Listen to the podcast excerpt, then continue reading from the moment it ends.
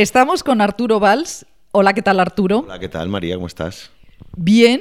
eh, yo estoy bien, pero tú estás mejor porque esta semana, esta semana que eh, estás de doble actualidad, porque eh, hemos, hemos asistido a tu funeral en El cielo puede esperar, en Movistar Plus, y eh, pones la voz en una película de animación que se llama Mr. Link. El origen perdido, sí, sí. Y bueno, vamos a empezar porque a mí me han dado la entrevista por el Mr. Link, el origen perdido. Entonces también hay que contar que cuando te dan una entrevista siempre tienes que hacer una pregunta sobre la, sobre la película. Entonces a mí me hace gracia porque tú, mira que muchos actores eh, en- entran y salen del doblaje, pero a ti te gusta mogollón. Sí, sí. Yo sabes que soy sí a todo y me gusta, me gusta probarlo todo. Mm, ha sido una experiencia fantástica. También es verdad que me da, es verdad que he repetido, yo soy repetidor. Me da mucha envidia Bryce F y Maggie Cibantos porque es su primera vez, se han desvirgado y tú sabes que la primera vez pues es muy bonito siempre en general. No estoy nada de acuerdo. Hacer las primeras... ¡Oh, ¡Qué horror! No se pasa mal en la primera vez. Era, era una analogía que funcionaba todo el rato, porque hemos hecho, eh, hacía esta broma durante las entrevistas de promoción y es verdad que decía Bryce, claro, es que al principio hasta que no le coges el rollo, no lo disfrutas. Y digo, pues efectivamente, pero, pero, la, emocionante, pero la emoción de la primera vez, ¿no? Eso sí que, sí. Y una cosa... eh, No entiendes nada, al principio no entiendes Exactamente. que no entiendes nada, que es lo que te pasa cuando doblas una peli, que los códigos de tiempo, meter la voz en boca del personaje, si, cómo hago yo, si es mi energía, si estoy contento. Pero cuando le pillas el rollo, eso, eso te lo disfrutas. Lo que decía Maggie, dice, la segunda vez yo creo que lo voy a disfrutar más, digo, pues como con lo otro.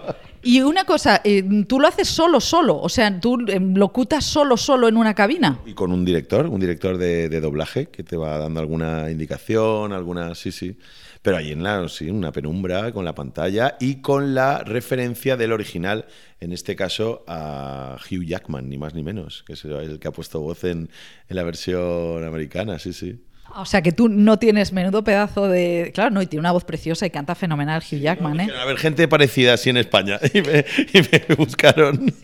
No, no sé por qué, no sé por qué, pero bueno. No, porque tienes así además la voz muy, muy redonda y una, una voz de, de siete machos eh, al incantino, ¿no? Que eso lo tienes tú. Alicantinos, qué maravilla. Hola, ¿qué tal? Sí. Bueno, hemos, es que acabo de ver, porque antes de venir a la entrevista digo, bueno, me voy a ver el capítulo de eh, es- Espérame, en el cielo puede esperar. Iba a decir, espérame en el cielo. Paellas, fiesta y en eso ha quedado, en eso ha quedado. Que oye, ni tan mal, ¿eh? Fiestas, fiestas y paellas. Pero es verdad, yo ayer lo me veía. eh, se han cebado con ese carácter festivo de, los valencianos y, mío en particular, que parezco yo ahí el de la ruta bacalao, que no he bailado eso en mi vida, ni, ni, ni mi- En fin, es una cosa como metafórica, ¿no? Lo que significa Chimobayo y, y- y- la, la, ruta del bacalao es como el valenciano es, es sí, tiene ese espíritu del hedonismo, de, lo, de, de disfrutar, de la, de la fiesta, de la, del ruido. Eso lo entiendo como metáfora, pero claro, ayer viendo el programa digo, parecía que estaba yo ahí. Bueno, de hecho yo lo estaba viendo y pensaba, eh, mm, pero ¿y cómo sería Arturo Valls de, pequeño? Porque da la sensación de que este chico ha estado eh, en un chumba, chumba, chumba toda la vida. ¿Y tú cómo eras a los ocho años? No, no.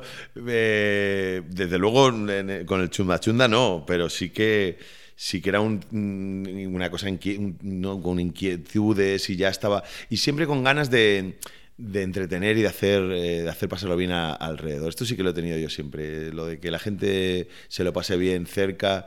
Yo creo eso que tiene tiene que ver con, con- con, bueno, en lo que me he convertido y en lo que con lo que he terminado. Pero eso sí, eh, de, en una reunión familiar o de amigos eh, buscar la, la- yo qué sé, la peluca o, o buscar el- la broma o montar, eso sí que lo he tenido siempre. Es que en mi casa, por ejemplo, mis hermanas dicen, bueno, vamos a hacer cosas y María da, hace- da la tertulia. Entonces, ¿tú, tú, tú tienes hermanos? Eh, tengo una hermana menor, sí. ¿Y cómo, y ella, y entonces tú eras el bufón de la casa? Claro, y ella lo ha sufrido como el hermano gracioso y ella ha sufrido ese, segundo plano, pero con, con muy, con mucha dignidad y, y asumiendo ese papel y, y- y fenomenal también, claro. Ella tiene luego otras virtudes eh, me- me- mejores incluso que las mías. Es que lo- en, la, en, la, en la serie, que está guay, porque está bien también uno ver cómo, cómo te despiden. O sea, eh, que claro, tiene esa parte un poquito trágica, ¿no? Porque es un epílogo, eh, un epílogo que tú no hablas demasiado, pero es una parte un poco trágica. Sí, sí, sí. Es un formato curiosísimo, ¿eh? porque la gente está eh, modo funeral, pero luego los que suben al atril están en comedia. Entonces es, una, es, una, es un choque ahí muy curioso de géneros, ¿no? Eh, se busca la comedia, pero hay, hay emotividad. A mí me te he de decir que, fíjate, que no tengo ninguna vergüenza para, para, el cachondeo, para, la, para unos, yo que sé, para un disfraz, para un hacer el mamarracho, pero sin embargo mostrar eh, sentimientos me da mucho, me da mucho más pudor. Entonces, ponerme intenso eh, hablando de tus familiares o de tus amigos y tal, esto me da como vergüenza. Entonces era yo lo vi más, menos emotivo eh, que otros funerales que ya he visto eh, pero, pero es verdad que era, muy divertido y tenía mucha, mucha comedia. Pero es verdad que es que estás emocionado, o sea, estás oyendo hablar a la gente de ti y tampoco te creas que puedes estar muy elocuente porque, porque estás medio, estás emocionado, estás emocionado y bueno.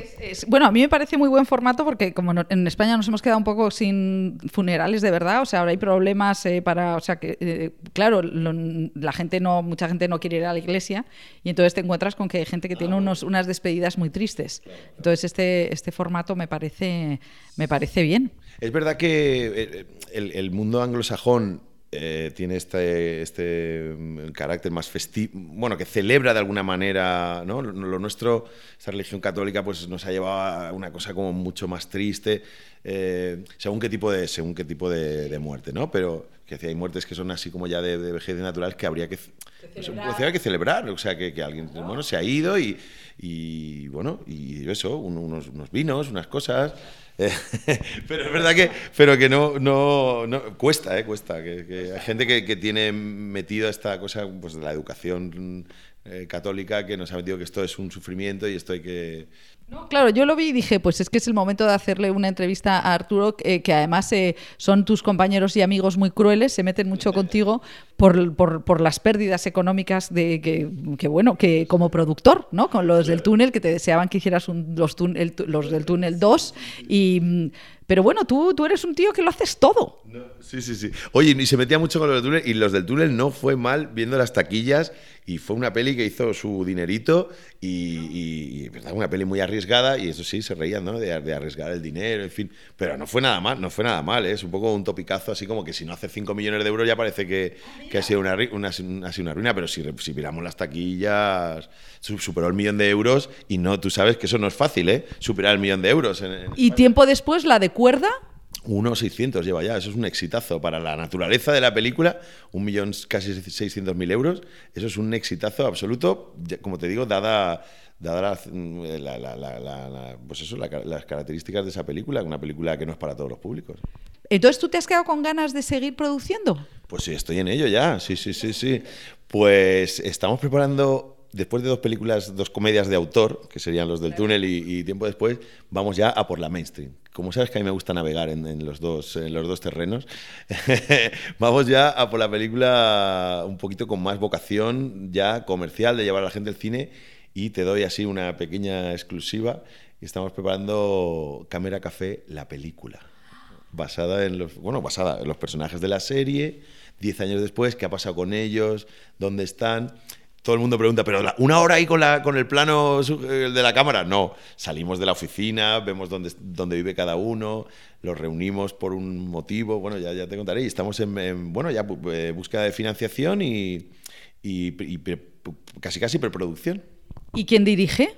Eh, Luis Guridi, el, director, el que, que, fuera director de la serie, claro, sí, sí, sí.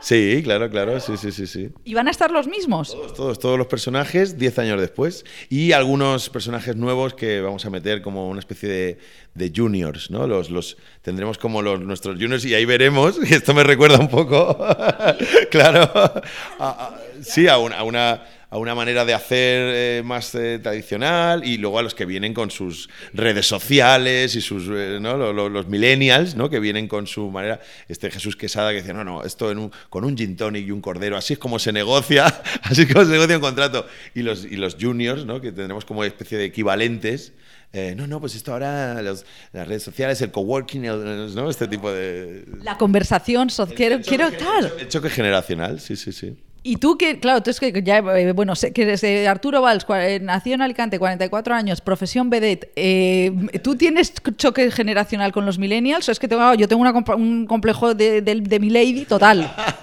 bueno, pone Alicante, yo creo que la Wikipedia es Valencia, nació en Valencia, Valencia. Valencia capital, Valencia capital, sí, sí, sí, sí. ¿La Wikipedia está mal? Sí, sí, el otro día no sé qué otro dato me dijeron que también estaba regular. Me tengo que meter ahí a, a editar. Eh, millennials, me llevo bien, me llevo bien. Me gusta, me gusta ver lo que hacen, me gusta ver la música que hacen. Esta gente que rechaza ya solo eh, porque es nuevo y porque es joven, ya solo, ya mal.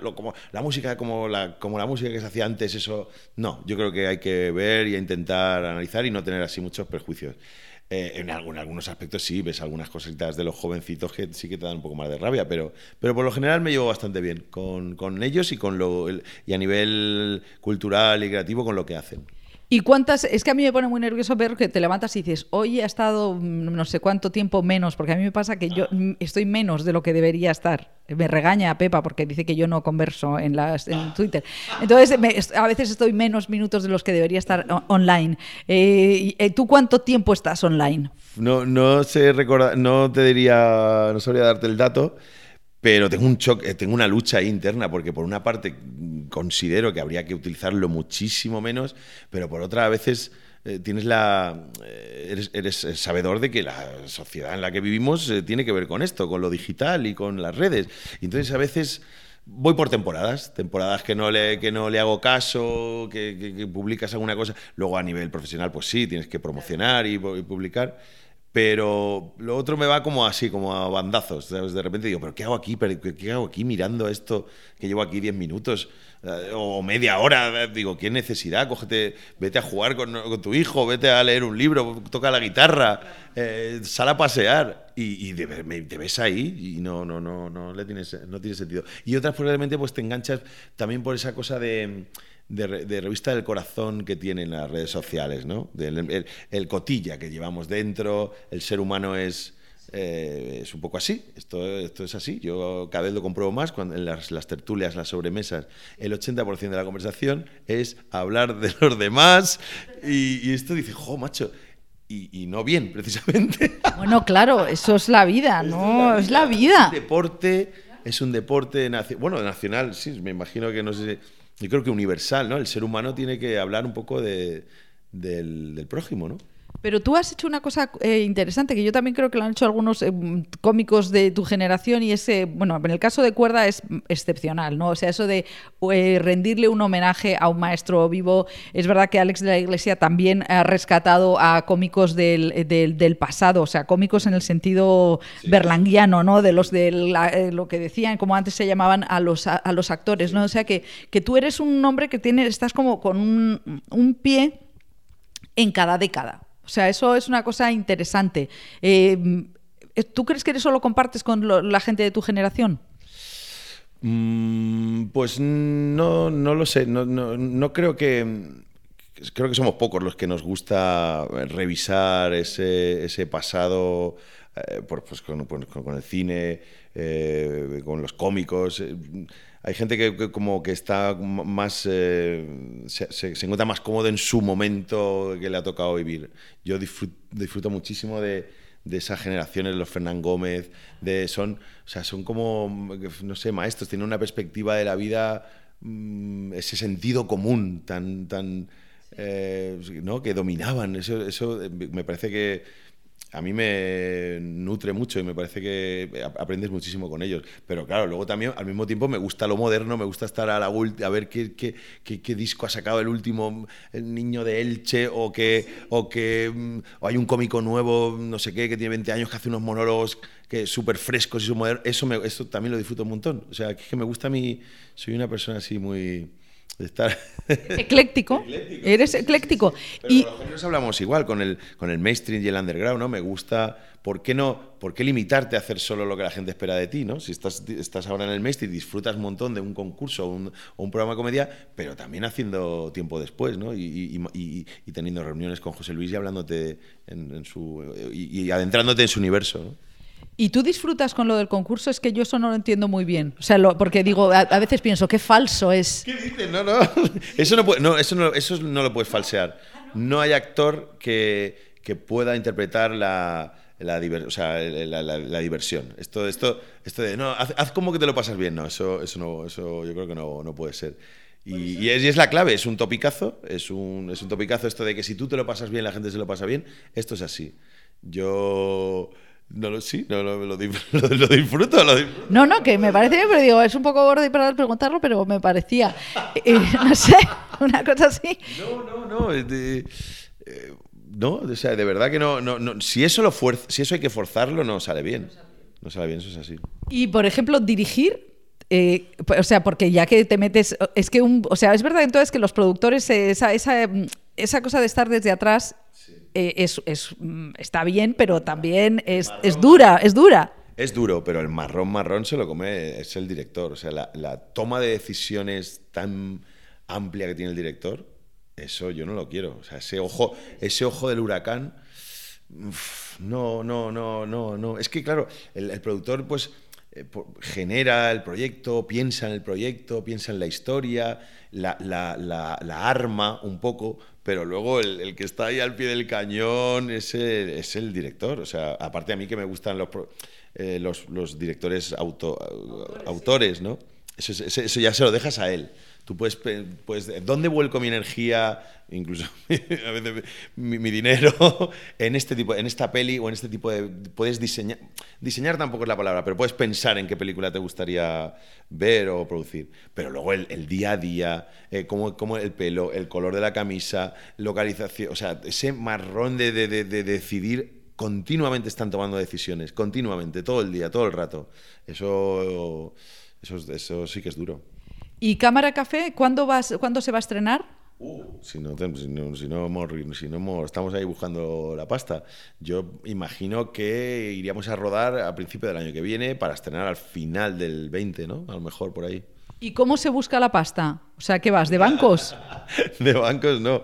Bueno, pues, pues, tienes que tener, vas, vas, buscando apoyos, pilares, pues por ejemplo una cadena es fundamental, si tienes una cadena es un primer mm, pilar para que luego una distribuidora se sume, luego una, una cadena como Movistar también puede eh, pagarte derechos por tenerla, luego hay, eh, hay única, una subvención, luego hay subvenciones autonómicas, entonces vas, vas encajando piezas del puzzle hasta que, hasta que consigues el dinero que necesitas para rodar la, rodar la película. Una cosa que hay que aclarar, que, que parece una... Bueno, pero que la gente no lo sabe, es que el dinero de la subvención, que, tan, que parece ese dinero va para, es para hacer la película, no, para, no, no, para ti, ¿sabes? Que esto parece, no, la subvención, el cine, ya, ya, pero es que esta subvención es para, para te la gastas haciendo la película, ¿no? Oye, ¿nos puedes hacer una foto? Es, eh, sí, así, sí, luego lo corto, o no. no, es que claro, pensaba... Claro, es que también lo de. No, fíjate, esas cosas aprendía de Gemma Nirga que integraba muy bien lo que pasaba fuera de la radio. Eso. Eh, que mm, bueno, te es que ya me he puesto nerviosa, entonces ya te voy a decir que adiós. Que no sé qué te iba a preguntar, se me ha ido al santo al cielo, totalmente. Estábamos hablando con el dinero, eh, los directivos de A3 Media. Ah. Entonces tú, ellos huyen de ti. claro, claro, claro. Pero Sí, sí, sí, hay, hay, buena relación, porque claro, tengo ahí, pertenezco a la casa, pero ellos, a ellos les tienen que encajar el, proyecto, por mucho que, que, tú estés ahí haciendo concursos y programas, si no les encaja, no les encaja. Y una última cosa, ¿cuánto, eh, ¿tú qué ves? Eh, ¿cuánto, ¿Cuánto vas al cine y cómo ves las películas? ¿Cómo lo haces? Voy, voy, tengo dos formas de ir al cine, una con mi hijo de 10 años eh, sí, sí, sí. Eh, un, pequeño cinéfilo ya, o sea, que le gustan, ya, ya quiere ya quiere pelis de adultos, o sea, las pelis de animación y familiares ya guay, pero ya quiere otras cosas. Eh, y luego cuando ruedo, grabo en Barcelona el concurso, entonces ahí, ahí, estoy solo, entonces ahí tiro más de cine, un poco más de autor y cosas así más, bueno, otro tipo de cine menos comercial. Bueno, pues muchísimas gracias, Arturo Valls. por vuestros comentarios de, Vamos a dejar aquí porque esto ya, esto ya es, es, inútil, es inútil. Sois mis dealers para, para ver cine. Hasta luego, gracias. Chao.